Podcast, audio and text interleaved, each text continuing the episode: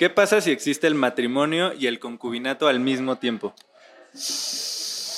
Hay un debate buenísimo con eso porque entra en juego los derechos y las obligaciones.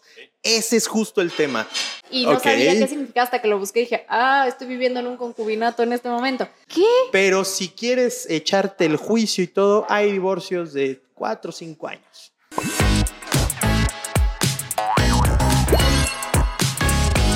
Bienvenidos y bienvenidas a todos nuestros adultos no tan profesionales, así como nosotros.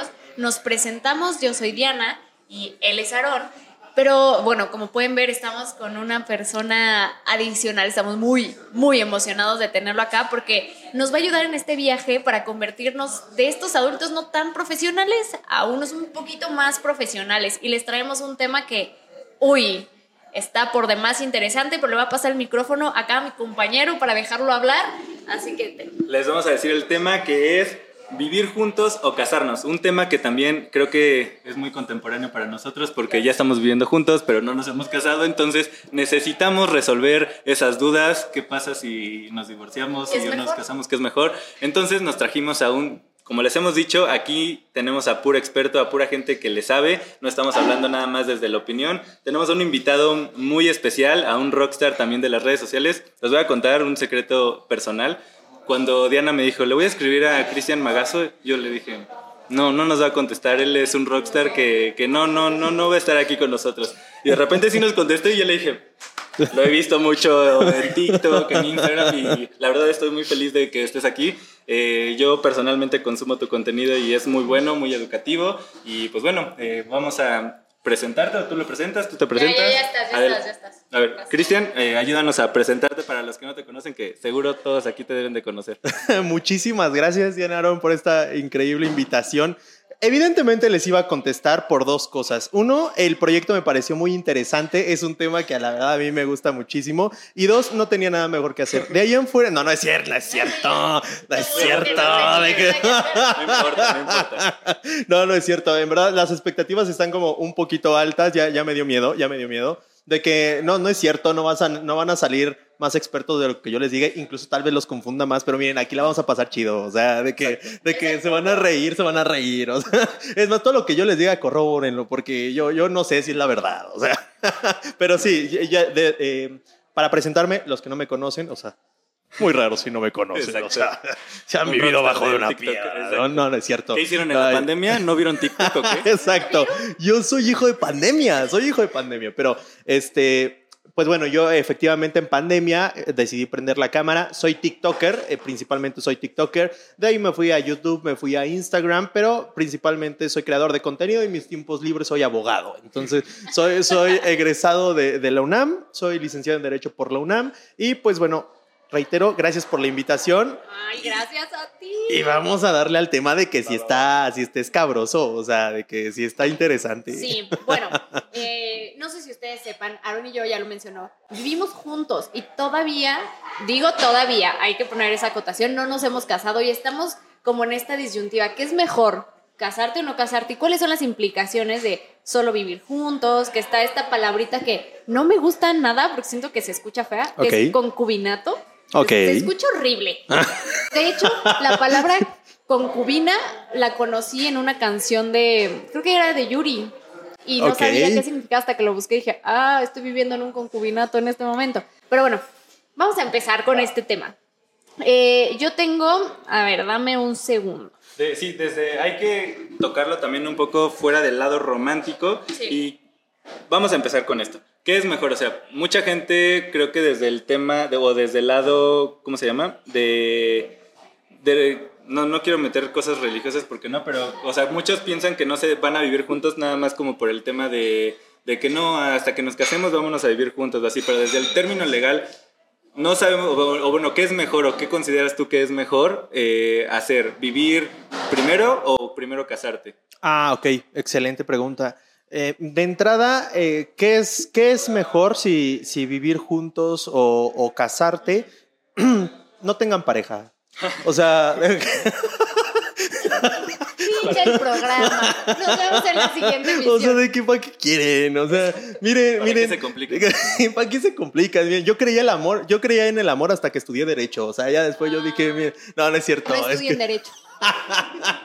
no, no es cierto. La verdad que tener pareja es algo que evidentemente todos hemos eh, hecho en nuestra vida eh, y es una, es una experiencia muy interesante porque entra en juego los derechos y las obligaciones. Ese es justo el tema, porque evidentemente, gracias al Señor, hubo un, chaparrito ahí medio despistadón, morenito, que se llama Benito Juárez, decidió separar a la iglesia del Estado. Y tenemos, hay hay mucha gente que cree incluso que es más importante la ceremonia religiosa que la ceremonia del civil. Eso me ha tocado a mí, o sea, ha llegado conmigo gente y me dice, licenciado, es que nos casamos en el año tal. Digo, ah, ok, señora, tráigame su acta de matrimonio, ¿no? Y la sagradísima, purísima concepción de María este, da fe y legalidad. de- Señora, está esto, yo, yo dije, señor, esto, esto es de una iglesia, o sea, esto, eh, señora, esto- usted no es esposa, es concubina. Y me dice, no, pero sí me casé por todas las de la ley. No, por todas las de la ley de Dios. De Usted Dios, no se, claro. no se casó por, por la ley, ¿sabes? Por la ley que a mí me compete, ¿no? Por la constitución. Entonces, este, yo creo que de entrada tendríamos que ver el tema de los derechos y las obligaciones. ¿Por qué? Eh, más que qué es mejor, yo tendría en mente el, objetivo de qué es lo que buscas, qué es lo que quieres con esto. ¿Por qué? Porque si, si tú lo que quieres es rockear, si tú lo que quieres es eh, tener proyectos todavía eh, de vida, tienes un proyecto personal, tienes que estar muy consciente de que mientras no te cases, tú vas a tener tus propios bienes, tú vas a tener tus propias decisiones y la administración de todo tu dinero. Oye, pero esos proyectos igual, independiente, en ese momento tú los tienes y eres libre, pero cuando, digamos, tú construiste todos estos proyectos, pero después te casas, o sea, aunque en ese momento no, ¿qué pasa con todo eso? Ok, perfecto.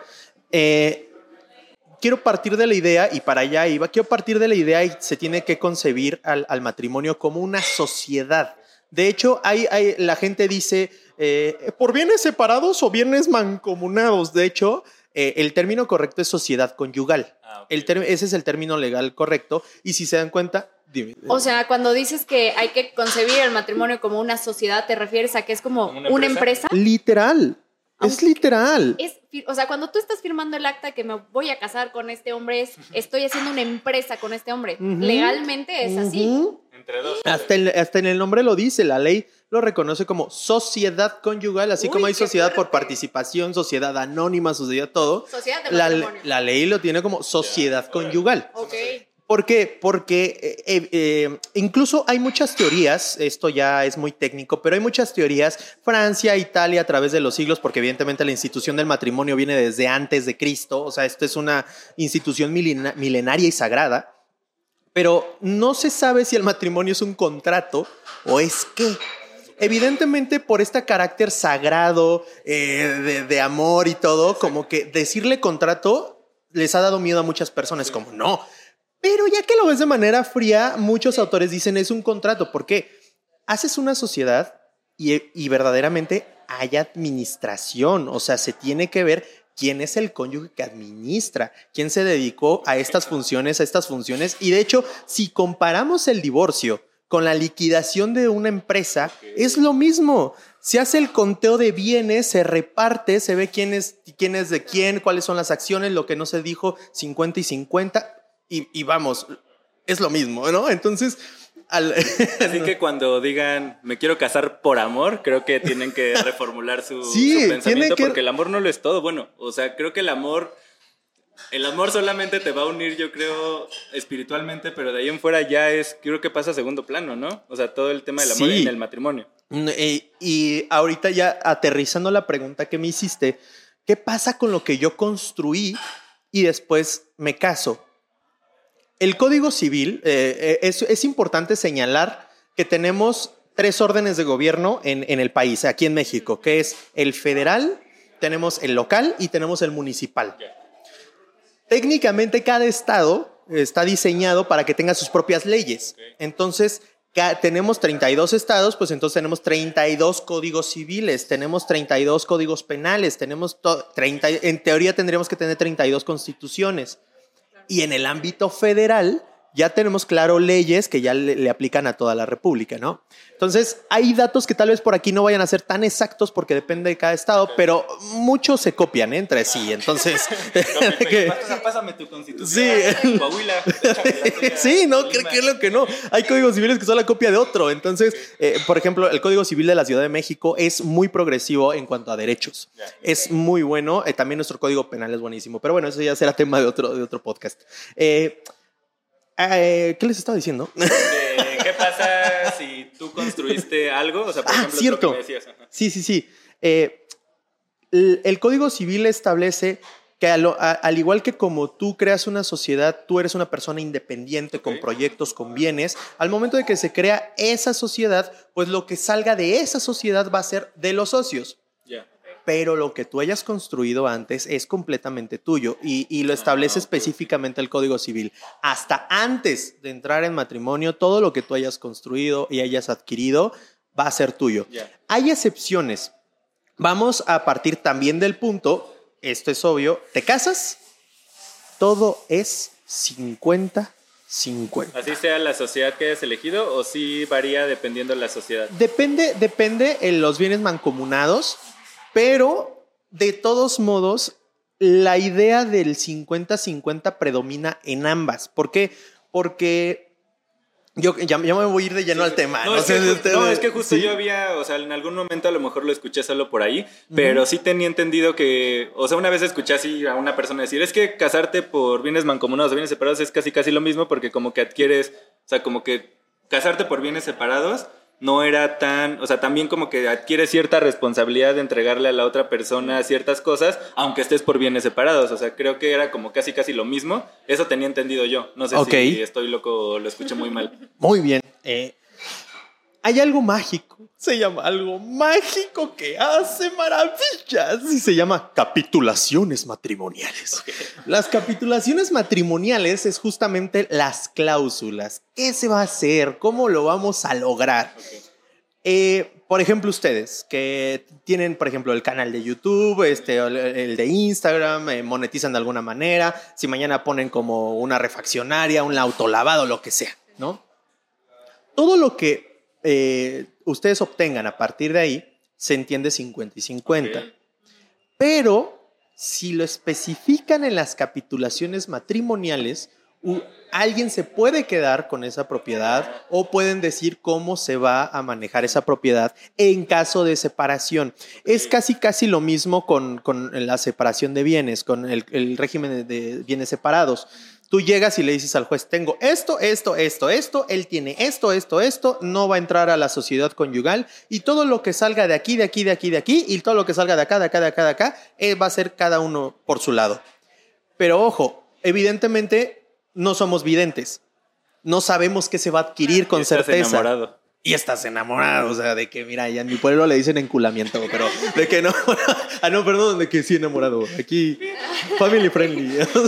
pero, eh, entonces, como no sabes qué es lo que vas a obtener en un futuro, es muy fácil decir, ah, vienen separados y yo voy a obtener esto y ustedes van a obtener esto. El Código Civil incluso te ayuda a decir qué bienes van a ser para cada quien. Pero lo que no se especifique en las capitulaciones matrimoniales se entiende 50 y 50. Entonces, aun cuando estés en separación de bienes, si no se especificó, si el Código Civil no tiene un, un artículo específico para el bien que tú adquiriste, se entiende 50 y 50. Uh -huh. Generalmente cuando te vas a casar o cuando escuchamos ¿no? que se casan, la gente no habla de esto. Uh -uh. Ni siquiera esta cosa mágica. Las y, capitulaciones. Lo, lo mágico y maravilloso de las capitulaciones. Sí. Eso se tiene que hacer antes, pero luego es, vamos, escucha esto, ¿eh? Vamos al registro civil y nos casamos en secreto y entonces así es como, y todas las implicaciones legales que estás firmando en ese momento, ¿quién fregados te las explica? ¿Y quién ni siquiera las investigan? No. Es una locura. Y ahorita estamos hablando de ya cuando vas a firmar, pero ¿qué pasa entonces uh -huh. cuando dices, no me quiero aventar este paquetito porque yo no quiero hacer una empresa todavía con este hombre, pero vamos a vivir juntos sin casarnos para toda la vida? Y entonces llevan cinco años, seis años, siete, ocho y se te pasa la vida viviendo en pareja sin estar casados. Eso también tiene implicaciones legales. De hecho, todo tiene implicaciones legales, pensándolo bien. Sí, no, de, de hecho, esta, esta figura de, estar juntos y no casarse es muy común, es sumamente común. Ahora, seamos honestos, esta figura nace desde, desde hace muchísimos siglos por la gente que ya tenía un matrimonio y no se podía volver a casar. ¿sabe? O la gente que quedaba viuda y no podía volver a contraer nupcias. O la gente que se divorciaba. Antes la iglesia no permitía el divorcio. Entonces la gente se separaba. Ya no volvías a saber de tu esposo en toda tu vida y tú tenías que seguir con la tuya. ¿no? Entonces ya no sabías de él en toda su vida. Y tú dices, ah, me junto con esa persona, pero ibas a la iglesia y le decías, oye, eh, me quiero casar. No, tú sigues en legítimo y sagrado matrimonio. Y es Para como. toda la vida. Y es como, güey, no, pero pues ya tiene 30 años que no sé de él. güey. Nunca te divorciaste. Es más, la iglesia no lo permite, con permiso. Entonces, esa figura evidentemente fue avanzando y ahora se crea una figura llamada concubinato. El concubinato es una figura legal que trata de proteger a las parejas que efectivamente no se casaron, pero que ya tienen las responsabilidades y ya tienen el ritmo de un matrimonio. Porque en México, por lo menos nuestra generación ya está saliendo un poquito de eso, pero en México era muy común, era muy, muy, muy común, que solamente una pareja, un cónyuge, fuera el que trajera el dinero a la casa. Claro, sí, el proveedor. Y nada, y que la otra se dedicara a lo que resta, ¿no? Que era, ¿sabes qué? Hay que ver lo de la casa, hay que ver lo de los carros, hay que administrar la empresa, hay que hacer todo. Entonces, el cónyuge que, que, que se queda en la casa, evidentemente se queda en desprotección y de desproporción. ¿Por qué? 100%. Porque el otro está triunfando profesionalmente. El cónyuge que está allá afuera está agarrando experiencia, está siendo, está siendo actualizado con el mercado laboral y el que se queda en casa es un trabajo necesario porque la casa necesita estar bien, necesita haber comida, necesita haber agua, necesita haber gas. Entonces, sea, sí necesita. necesita haber También. hidrocarburos. De que- También, también necesita. O sea, los que no entendieron, regresenle al video lo que acabo de decir. póngale Pero bueno. Ah, yo Bueno, bueno. Ya, ya entendí, pero no había entendido. Ok, sí, exacto, ya, ya lo, lo captaste que lo dije. Pero bueno, ne- necesita eh, haber servicios, tiene que haber servicios, ¿no? Entonces, este, evidentemente hay una desproporción en el mercado legal y la ley dice, bueno, ¿qué pasa cuando hay una separación? ¿Qué pasa cuando ya estuviste cuatro años encerrado en una casa dedicándote a ir al súper y el otro se quedó con la experiencia, los contactos y, y- y- y todo, el trabajo? Evidentemente, cuando hay una separación es como, oye, yo trabajé tres años, cuatro años de mi vida en una oficina, pues cuando yo me divorcie de ti o me separe, porque no estábamos casados, como cuando me separe, pues yo voy a seguir igual, yo nada más, pues nada más que ya no te voy a dar dinero y yo puedo rentar mi departamento. Pero el que se quedó echándole en la casa es como un, güey, ¿y qué hago yo? Porque yo tengo que salir a buscar trabajo, tú me estás quitando el dinero desde hoy. ¿Yo qué tengo? ¿Y en lo que consigo trabajo? ¿Y la casa que yo mantuve? O sea, sí, tú compraste los muebles, pero yo los limpié. Tú compraste el refrigerador, pero yo me encargaba de tenerlo lleno. Tú compraste la estufa, pero yo lo usaba para que tú pudieras tragar. Entonces es como, güey, era- sí, tú, tú pusiste el dinero, pero yo, yo hice todo lo demás. Ah, no sé. Hija, no estamos casados, mira, con permiso. ¿Y ahí qué pasa? O sea, ahí la persona que está desprotegida, ¿qué puede, qué puede hacer? O sea, ¿yo cómo puedo intervenir así si yo soy el que estaba limpiando los muebles? Efectivamente, para eso existe el concubinato. Hay, es, es como la, la- la figura, se le llama paramatrimonial, es, no es el matrimonio, pero se tiene que manejar como el matrimonio, porque ya, ya incluso eh, puede haber como obligaciones o derechos de herencia, ya, ya puede haber derechos y obligaciones de pensión alimenticia. eh, y de hecho, el, el concubinato se cumple con dos requisitos, o sea, legalmente con dos requisitos. Uno, cinco años viviendo juntos comprobables, o sea, que tienes que decir, ¿sabes qué? Testigos, fotos, videos, Recibos. recibos, todo, ¿no? Photoshop. Que tu tarjeta, tu tarjeta de Photoshop, Mira, hace cinco años estábamos viviendo juntos. y que, que tu tarjeta llegue, llegue los, este, los recibos a tu casa. ¿no? Que los dos Ah, tengan recibos mutuos, cosas de ese estilo. Eh, son cinco años o un hijo en común. Ok. Porque tú...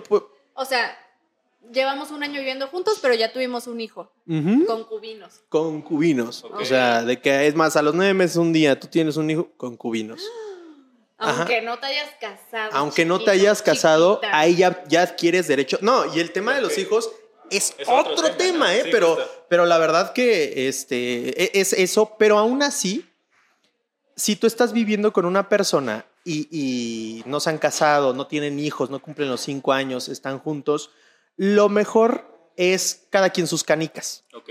¿Sabes? Cada quien O lo sea, que compró. cada quien lo que compró, llegar a ese acuerdo, yo les sugiero, en verdad les sugiero, como les he rogado a mis amigos porque hagan esto, cuando vayan a, a vivir con alguien, tengan muy en claro, porque obviamente eso nace de una relación de amor, tengan muy en claro qué es de cada quien. Porque a veces eh, mis amigos yo veo como es un, ay, es que vamos a comprar la mesa. Ok, siéntate y dile, cuando terminamos, ¿quién se la queda? Ok. Antes de comprarla. Claro. Acabamos de comprar una Thermomix. ¿Quién sabe? qué? Eh, oye, Es carísima. la carísima, la, Es la carísima hija de la los dos. Thermomix. O sea, antes de comprar cualquier cosa, es preguntar quién se la va a quedar. O Sí, cómo se va a dividir. Sí, sí, Tú sí, las dile, patas y oye, yo la sí. maderita. mucho, mucho de lo que tenemos nosotros es un, ahorita estamos felices, no hay que pensar en épocas tristes.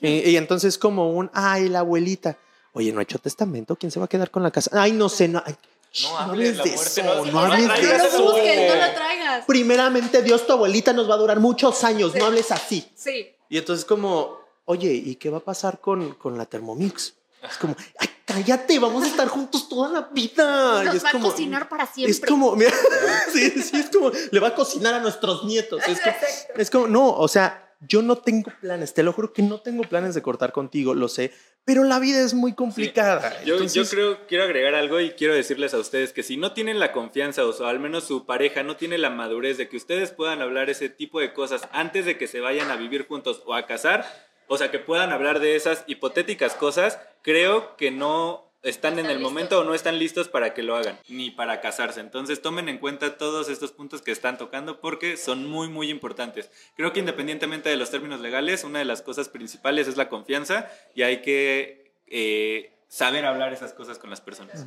También creo que es importante involucrar a, bueno, involucrar temas legales desde antes de eh, casarte, porque creo que es mejor prevenirte y hablar con un abogado, o sea, que saquen cita con Cristian y que se sienten y que le digan, a ver, Cris, nos queremos casar o solo vivimos juntos, ¿qué esto que estamos haciendo, qué implicaciones tiene, tú que nos recomiendas?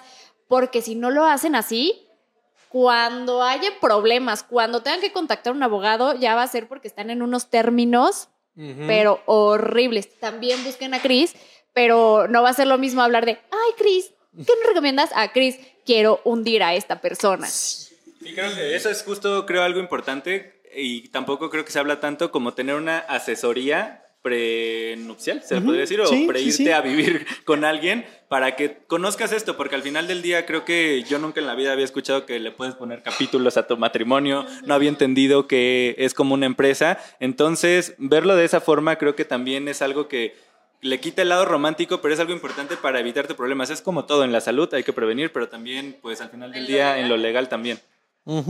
Y bueno, yo tengo una pregunta. ¿Cuál es, desde tu punto de vista, ya sé que tu punto de vista es no tengan pareja, chicos. No se casen, chicos. Yo lo sé. Pero, pues, hipotéticamente, ¿te tienes que casar o vivir con tu pareja? Imagínate, tienes una pareja muy hermosa. Ok, ok. ¿Tú qué harías? ¿Te casas primero o, o dices no me caso y vivo en concubinato? O sea, tú como abogado, ¿qué te conviene más y por qué? Ok, muy bien, gracias. Imagínense que ustedes quieren poner el negocio de su vida. Toda su vida se prepararon para poner ese negocio. O sea, dijeron, quiero poner un puesto de gorditas. Ya quiero poner gorditas magas, o sea, así de que tengan forma de corbata, tengan de que una constitución rellena de chicharrón, o sea, no sé, un negocio de gorditas, ¿no? Y, y ahorras toda tu vida para eso, te preparas mentalmente para eso, estudias administración de empresas para eso. Y dices, ok, lo único que necesito es un socio. Perfecto. Abres la puerta, agarras del pescuezo a alguien, lo metes y dices, ya vas a ser mi socio, firma aquí. Y le inviertes todo tu dinero y todo tu tiempo a una persona que no conoces. ¿Por qué si te preparaste todo el tiempo, todo el momento y le estás invirtiendo todo tu patrimonio a ese negocio y a esa empresa, ¿por qué a la primera persona que viste y se te cruzó le vas a meter todas las canicas? Claro. No. Entonces, yo sé, yo sé, hijas, muchas de ustedes que están viendo y también hijos, yo sé que hay que mantenerse puros hasta el matrimonio. O sea, es que eh, yo no les digo que duerman en camas juntas, pero por lo menos, por Que lo se menos. conozcan. Conózcanse. O sea, mu- muchas veces nada más lo- lo- los conocen con ropa y ya ahí andan y se casan. No, hijos, o sea, desvístanlos, ¿qué tal si, si hay algo que no les gusta? Entonces, a, a lo que voy. Y luego, Ya, ¿cómo este- regresarlos? O sea, Sí, sale o sea, caro, sale caro. De regresarlo sale peor. O sacarlos de la casa, sale, caro. exacto, sale, sale- muchas veces los papás no los quieren dejar ir, te lo llevas y ya para regresarlo ya no los quieren aceptar. O sea, es como- ah, por eso no Ay. querían sacarlos. Sí, es así como de, no, ya, y, y comprendo a los papás, es porque, no, ya, machi, ya me le está regresando mayugada, ya para qué. Ya te la quedas. Entonces, mi recomendación, mil por ciento, esto es tanto para los trabajos como para las parejas, evidentemente, si vas a ya a brindar literal la mitad de tu patrimonio, la mitad de tus cosas, una vida en qué conjunto, fuerte está si lo pones de- así. ¿eh? definitivamente tienes que vivir con esa persona. Y mira, si tu tía en Navidad dice, hija, ya llevas tres este año, ya párale. Usted, usted no diga, "Tía, que le valga madre, mire, usted, usted se amarró a uno y vea cómo le salió. O sea, ¿dónde está mi tío? ¿Quién sabe? Nadie sabe. Entonces, Su 50% este va a ser el mío. lo sigue buscando y se quedó con los hijos, tía. No, pues déjeme conocer. Entonces, es lo mismo. Yo le recomendaría que antes de, de hacer una sociedad tan profunda como lo es el matrimonio, conozcan, vivan con las personas que ustedes quieran, eh, convivan. Este, obviamente, no se siguen por el amor, de que a su casa solamente entren personas de confianza. Sí. Eh, pero ah, esa es mi respuesta completamente. Conozcan personas, no se casen a lo güey. Aquí te va una pregunta interesante. ¿Qué pasa si existe el matrimonio y el concubinato al mismo tiempo? Hay un debate buenísimo con eso porque. Ay, Diana A ya ver, está, ya ajá, se prendió. sé, a ver, ya se prendió si esta te madre. casas, o sea, Si te casas no puedes estar en concubinato porque ya estás casado. Estamos. Eh, Aaron, si quieres, No. terminando el podcast, nos vamos a tomar un ¿Se café. dan cuenta que la pregunta nació de acá? y según yo conozco a la persona, No. voy a seguir tu Hay que, consejo. hay que prevenirse. ¿Qué tal si en algún momento estás No, está casado y- bien. Aaron tiene curiosidades. O sea, de que. Hay, hay en otros- Bueno, para, nada más para ahondar en la pregunta que dijo Aaron, por si no le entendieron, cuando pasa esta figura es porque estás casado, pero con alguien más ya llevas viviendo. O sea, de estas historias de, ay, este, llevamos 10 años de novios y por atrás el güey o la mujer o el hombre. Quiero ya que vean cómo se está están casado. peleando con el, por- con el micrófono. O sea, Sí, para, para termi- para términos coloquiales es el, la casa chica y la casa grande. Me, me encanta, me, encanta Diana porque usaron es como, oye, este, solo una pregunta pequeña. ¿Qué, qué pasaría? Y Diana, lo que este cabrón quiso decir. O sea, bueno, no, pero Es la casa chica y la casa grande.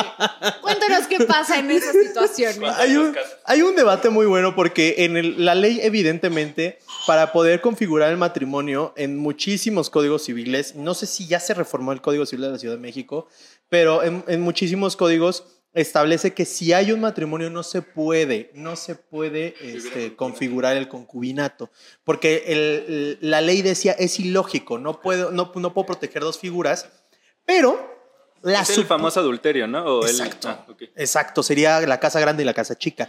Pero la Suprema Corte de Justicia de la Nación, gracias al Señor, evoluciona y se da cuenta de que, porque imagínate, es como un, ok, a ver, ¿qué pasa? Porque, insisto, todo esto viene, estas reformas, esta nueva forma de pensar viene de generaciones anteriores a las de nosotros. ¿Qué pasa como la mayoría de las familias mexicanas, que está la casa grande, ellos tienen derechos de herencia, ellos tienen, eh, si se divorcia 50-50, tienen pensión alimenticia, y resulta que hay otra familia que no sabe de la familia de la, de- de la otra familia, y también les dieron su vida. O sea, es una señora que también le dio la vida a ese señor. Y son hijos que tienen tanto derecho como los tienen los primeros. ¿Por qué? Porque es su papá. Entonces, a mí no me gustaba la idea de que la ley dijera, no, es que si hay matrimonio, los del concubinato se friegan. Ay, ¿cómo le hacen? La Suprema Corte dijo, vivimos en una sociedad en donde, como el, como el Joker, vivimos en una sociedad, vivimos en una sociedad en donde juzgar a, a una persona que vive en concubinato no, no, no traería una paridad o, o una igualdad, sino estaríamos victimizando principalmente a mujeres. Claro. Estaríamos castigando a las mujeres por un sistema machista en el que hemos vivido. Claro. Y desprotegiéndolas Y a ella y a los hijos. Exacto, porque la corte dijo, no estamos aquí juzgando al concubinato, Claro. estaríamos juzgando a las mujeres y a sus derechos.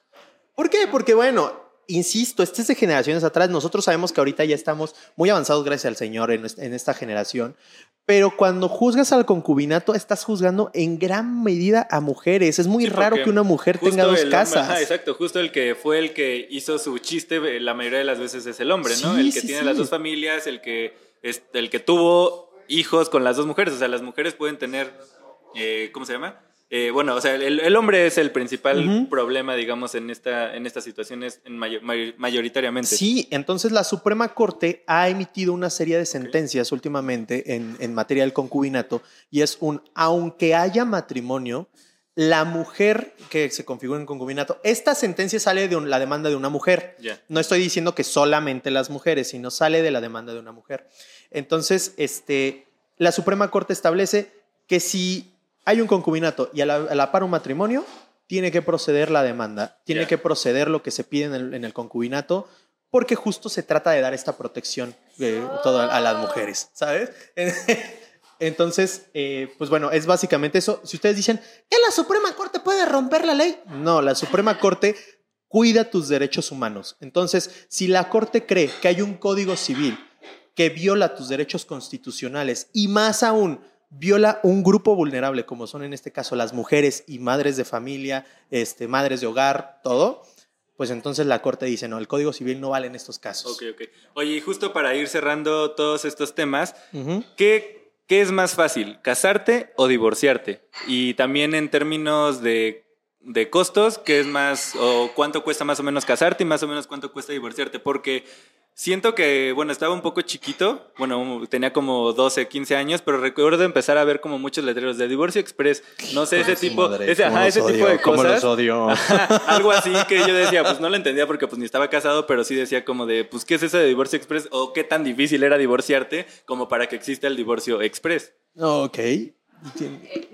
Bueno, es que mira, ya te fuiste mucho al divorcio y sí, en algún momento platicaremos de los divorcios y haremos un programa solo de divorcios, pero nada más para comparar. ¿Qué es más fácil, casarte o divorciarte? ¿Cuánto cuesta casarte y cuánto cuesta divorciarte? Sé que tienen que ser como aproximados porque a veces depende de los honorarios de las personas y así, pero con tu experiencia, Ok. ¿cómo, cómo es? Pues miren, la verdad es que hice una extensa investigación, honestamente venía preparadísimo para esto, no es cierto, lo investigué antes de entrar aquí. Eh, resulta que eh, para poder casarte en la Ciudad de México por lo menos, eh, tiene un costo de 1.367 pesos para que puedas ir al registro civil.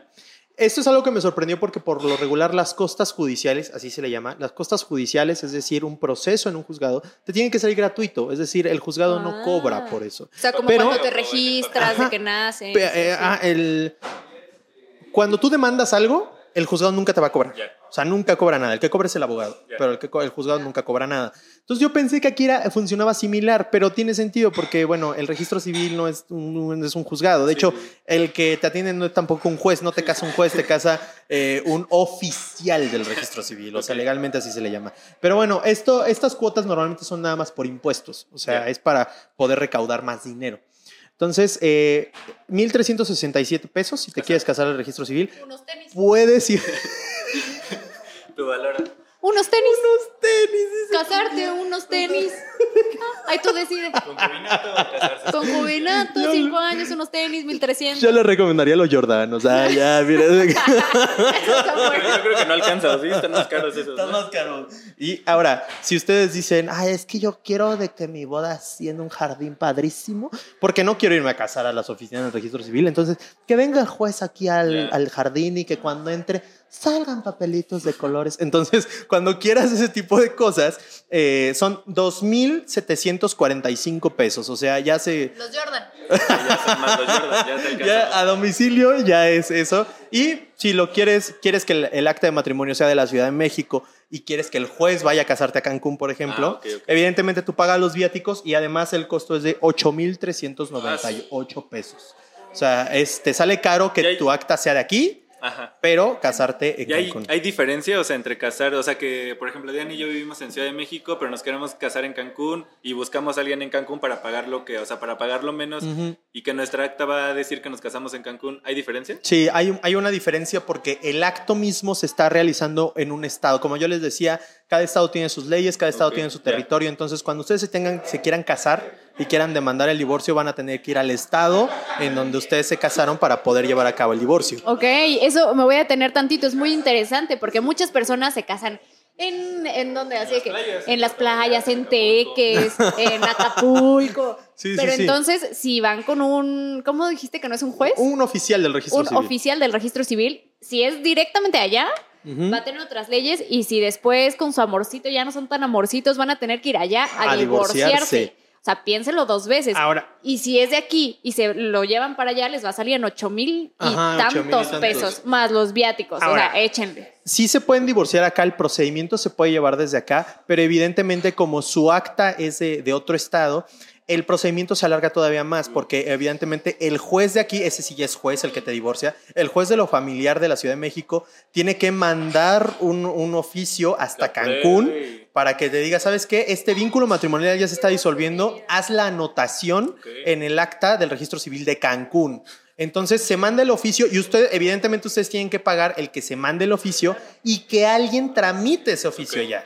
Entonces, eh, vamos, sí puede llevar el procedimiento desde acá, pero uno, se alarga y dos, los costos evidentemente se disparan, ¿sabes? En ese, ese es encuentro. Ahora, tiempos, casarse. Tú eh, ingresas una solicitud al registro civil. Dentro de los ocho días posteriores a que te cases, eh, ya, te tiene, ya te tienes que tener, ya tienes que tener la ceremonia. O sea, a lo que voy, si tienes la solicitud el martes, Ajá. te dan cita para el siguiente jueves. Ah, ok, ok. Entonces, eh, es por citas. Ah, o sea, no es como en las películas que llegas, ah, vámonos a casar Eso, ahorita eso. saliendo de aquí, Diana, vámonos al registro Se civil. puede, es como, es como el INE, Ok. ¿sabes? O sea, de que puedes sacar cita Ah, ok. y si por razares del destino el registro civil tenía ahí un espacio, Te casas. pues te dicen, ah, ¿sabes qué? Si tenemos espacio, nada más que ten el formato, velo a pagar a tesorería, regresa, te puedes casar, pero si no hay espacio en la agenda del registro civil, pues te van a tener que dar una cita. O sea, es así como te vienes y te casas el siguiente jueves. Ok. Por ley no te pueden dar ocho días más de- de- después de haber ingresado tu solicitud. Y ya, estás casado. ¿Qué Oye, una, una duda, eso Dime. no sé, me surgió ahorita y porque me imaginé a dos adolescentes queriendo ir a casar. ¿Se pueden casar menores de edad? O sea, que tengan 17 años ambos. Todavía hace tres años se podía. Todavía. Pero el Congreso de la Ciudad de México dijo, ay, ¿cómo le hacemos para que no haya tantos matrimonios adolescentes? Ya. Ah, ya sé. Subimos la edad y decimos que solamente se pueden casar a los de 18 años, lo cual se me hace una estupidez porque no porque hayas dicho, ah, ya solo se pueden casar los de 18, vas a desaparecer los, Sí, los no. matrimonios adolescentes, porque hay gente de 16, 17 años, ambos abandonados por su familia y que hacen una vida en común Ok. Con hijos. con hijos. Hijos. Entonces, eh, digo, ahí ya entra otro tipo de leyes, pero actualmente en la Ciudad de México solamente te puedes casar si tienes 18 años. Y no es posible tampoco casarte, obviamente, que yo tenga 19 y la otra persona 17 años. No, no, no, no, no, no, no, se puede, no, sí. sí, no, no se puede. Voy a aclarar que las preguntas de Aarón mira, están un poco raras. No, sé qué pero en está su muy cabeza. bien, está muy bien, o Es que sea. yo o sea, es que cuando sí, te dije lo de las películas sí, me imaginé claro. así a dos niños corriendo, porque regularmente, o sea, creo que alguien de 25 años para arriba, espero que no lo hagan, como que ya eres un poquito piensas. más consciente y ya piensas Sí. un poquito más en tus acciones. No, y entonces- aparte puedes anular tu matrimonio. O sea, imagínate que tú por tus calzones te quisiste casar y presentas una INE falsa. Pero llega uno de tus papás y dice, ah, te casaste. Pues vas y eh, con el juez de Ah, lo familiar, no tu papá llega y dice, quiero declarar la nulidad de este matrimonio ya que mi hijo es menor de edad. Entonces el juez va a presentar esto y dice, ok, se le presenta atento oficio al, juez del registro civil número ta, ta, ta, ta, ta, ta, para que nulifique este matrimonio ya que era menor de edad, por eso ta, ta, ta, ta, ta. Y ta". ahí rápido. Y pum, y ya no estás casado. O sea, se, Se nulifica acabó. tu matrimonio. Se puede perfeccionar, sí. O sea, ya si tienes 18 años, pues te puedes volver a casar. Pero alguien sí puede declarar la nulidad de tu matrimonio. O sea, es como el yo. Tengo, tengo otra, pre- otra pregunta que a Diana creo le va a sonar rara, pero ¿cuántas veces te puedes casar? ¿Infinitas? Ah, buena Ok. pregunta.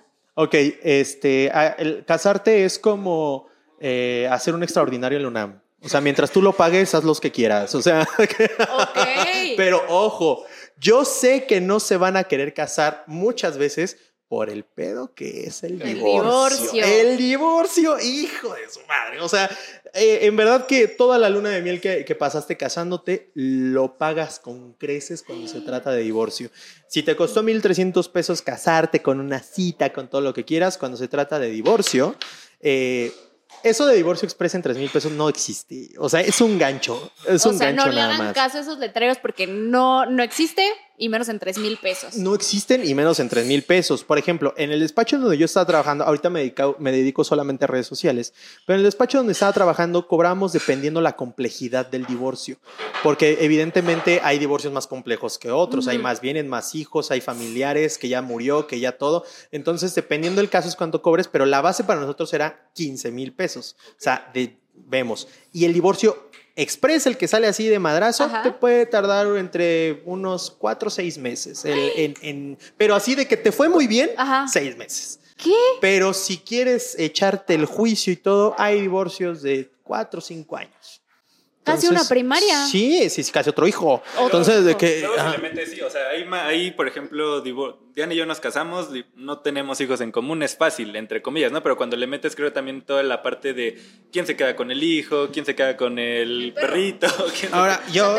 Sí, no, de, de hecho, el, ¿por qué es el gancho de los 3 mil pesos? Porque cuando tú entras, tú, tú ingresas tu demanda de divorcio, eh, que evidentemente es con, con tu de- abogado y todo, el proceso establece que primero se declara la, la- ya la nulidad del matrimonio. O sea, el juez, así desde que ingresas tu demanda, ya tiene que dar la inscripción de que ese, ese matrimonio valió queso, ¿ok? Y después viene cuatro puntos que te señala la ley, que ya lo veremos con detenimiento de- en, otro, en otro programa, pero te señala cuatro puntos. Hay que ver qué pasa con los hijos, hay que ver con los bienes que existen, hay que ver con... Son cuatro puntos. ¿Cuál- ¿Por qué te cobran 3 mil pesos? Porque es como, yo te cobro 3 mil por divorciarte. Ingresa la demanda, el juez dice, ya se nulificó este matrimonio, ya, te cobro por esos 3 mil pesos. Oye, pero el divorcio sigue, falta ver los otros cuatro. Ah, te cobro otros 3 mil por cada etapa. Ya. Entonces, eh, entonces esa vamos, es, es como el gancho. Claro, es una estrategia. ¿Por qué? Porque eso le va a costar al abogado 6 mil, eh, este, perdóname, mínimo 6, 7 meses de trabajo. Ya. ¿Quién en su sano juicio trabaja 6, 7 meses Por tres mil por 3 mil pesos? Evidentemente eso no pasa. Es, es una estrategia publicitaria. Entonces, eh, yo, yo digo, el- esos son los temas hasta que termine el divorcio, pero si es que hablamos de divorcio en algún otro programa, ya les daré. Claro eso que es vamos un, a hablar de eso. es un tema buenísimo el divorcio. Ok, no, ahora ya te- ahí tengo preguntas, pero para no desviarnos más, regresemos al casarnos. Regresemos a la parte bonita y no tan romántica, porque realmente no es tan romántico hablar de casarte en términos legales. Es mucho de poner las cosas sobre la mesa, pensar frío y calculadoramente, pero es necesario para que todo fluya eventualmente. Entonces vamos a regresar a la parte de casarnos. Bueno, todavía no.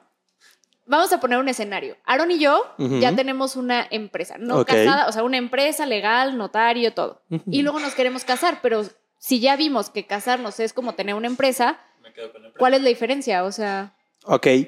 Eh, normalmente, eh, cuando tienes una empresa, se sabe de- en, en la, en el acta constitutiva, ustedes establecen las acciones, si es que lo dijeron por ese régimen, o ustedes establecen qué parte es con qué. Esa es una sociedad. Ok. Cuando te casas, haces otra, Otra sociedad, pero tienes dos sociedades completamente distintas. No es si mismo. esa no es lo mismo. ¿Por qué? Porque una se rige por el código mercantil o el código de comercio y la otra se lo rige las leyes civiles y, las leyes familiares. Entonces, cuando, cuando tú creas una sociedad, el objetivo de esa sociedad, la sociedad conyugal, es un objetivo de vida en común, es este apoyo, ayuda mutua, respeto mutuo, cuidado. Cuando tú creas una sociedad mercantil, pues entonces el objetivo viene ya, de hecho ustedes tuvieron que haber dicho el objetivo de Sí. esa Sí, empresa y todo. Sí, sí. Entonces, si se dan cuenta, los objetivos son distintos cuando ustedes, si, si es que ustedes se casan, la sociedad es completamente distinta. Entonces, si se divorcian, se casan y se divorcian, pues en teoría la otra sociedad tiene que subsistir. Sigue, siguen siendo socios, siguen siendo lo que sea. ¿Dónde vendría como la onda? Aarón se hace socio de una empresa, se casa, Ah, eso no entra a la sociedad conyugal a menos que se digan las capitulaciones matrimoniales. Pero eso no entra. ¿Por qué? Porque son bienes de Aarón. Ya. ¿ok?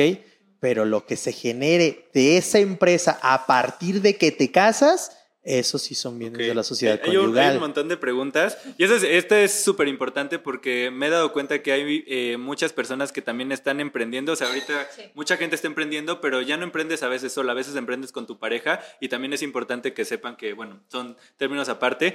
Tenía otra pregunta que eh, creo que también tiene que ver con el matrimonio. ¿Qué pasa cuando una persona, eh, por ejemplo, Diana y yo nos casamos y fallece su papá y le hereda un departamento? ¿Qué pasa con las herencias cuando ya estamos casados o cuando no, o, cuando estamos en concubinato? O sea, ¿las herencias son 100% de la persona o también le tocan a la otra persona? El código establece específicamente que los bienes que sean fruto de tu trabajo, los bienes que obtengas a través de la fortuna y los bienes que obtengas a través de la herencia no entran a la sociedad conyugal. Ok. Todo eso tiene que ser solamente de- del cónyuge que, que lo pudo adquirir. Te Cuando quedaste digo, sin herencia. Ni modo. Por eso existía la dote. De hecho, por eso existía la dote. es la dote? El- la, la dote, eh, No, no, ¿Quién- no, explícalo tú porque eh, tú eres el experto. Bueno, la, la dote es básicamente como de que no quiero que mi hija sea una quedada. Entonces, de que necesito, eh, yo, yo qué ofrezco, qué ofrezco para que se casen con mi hija. Entonces, muchas veces se daba que eh, ofrecías una dote para efectivamente atra- atraer pretendientes con tu hija y los señores que eran jodidísimos pero guapísimos, de ahí sacaban lo suyo. De Claro. hecho, de, en much- hay muchas historias, hay muchos cuentos, hay muchas telenovelas de eso. Gente que fi- fingía ser rica para que es como, claro. ah, bueno, le voy a dar la dote de mi hija, pero pues él también tiene patrimonio, entonces vamos a crecer juntos. Y de repente decías como, ¡pum! quedaba con todo lo ¿Han visto la película del cadáver de la novia?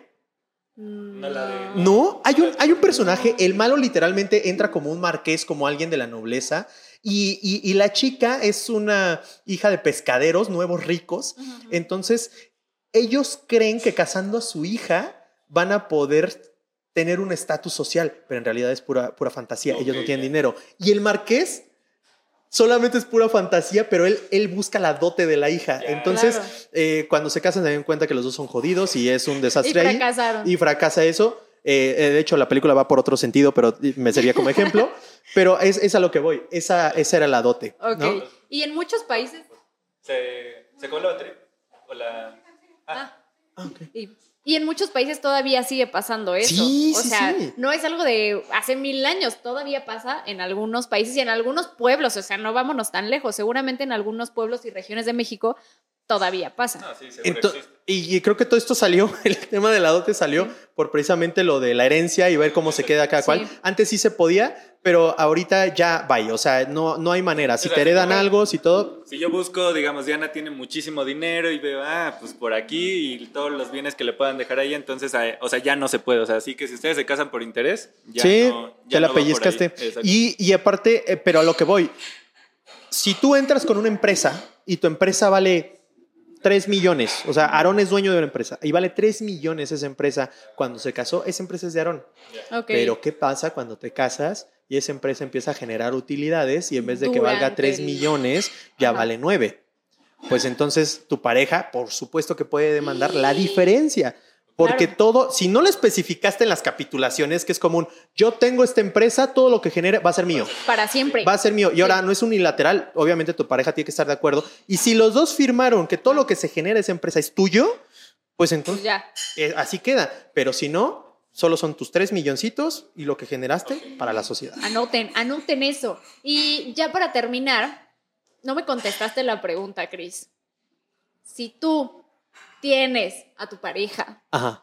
y tienes que hacer, o sea, no solo decir, la tengo que conocer muy bien y así, no, ¿te casas Ajá. o vives con ella? Solo escoge una respuesta. O sea, pero para toda la vida. O Sí, sea, sí, no, pues tu amorcito de la vida. Ok, ok. Tu amorcito de la vida, Cristian, ¿qué haría? Solo responde, ¿me caso? Vivo con ella en concubinato. Madre del Señor, pues mira. Piensa en tu Mm. amorcito, piénsalo, visualízalo. Exacto. Sí, ah, sí, sí, mi sí. amorcito, mi amorcito, ¿qué harías? Yo creo que lo más. Yo me casaría. Ok. ¿Por qué? Porque tengo muchas maneras de sacar ventaja de una relación libre. Claro que la ley va, va a proteger a la persona que esté desprotegida, ya sea yo o sea Claro. mi pareja, pero creo yo que el matrimonio nos va a proteger a ambos. Y va a decir como, en caso de un conflicto, si yo produje más, si ella produjo más, si tenemos esto, si tenemos el otro, ya no va a quedar por la víscera, ya va a quedar con la ley. Entonces yo sé que en caso de un malentendido, cuando haya problemas, ya no va a ser si yo estoy enojado o si ella está enojada, el juez va a ser el que va a determinar qué es de cada quien y lo mejor para mis hijos. Entonces yo creo que pensándolo de manera justa para que nadie se quiera pasar de lanza, me casaría pensando en un futuro. Perfecto. Amigos, amigas, adultos no tan, profesionales. Con esto estamos cerrando. Cristian, el romántico de la vida, se casaría. Lo está diciendo aquí. Él preferiría casarse en exclusiva y quiere tener hijos, porque acaba de decir que protegería a sus hijos. Yo nada más dije lo que él dijo. Con eso estamos cerrando este programa.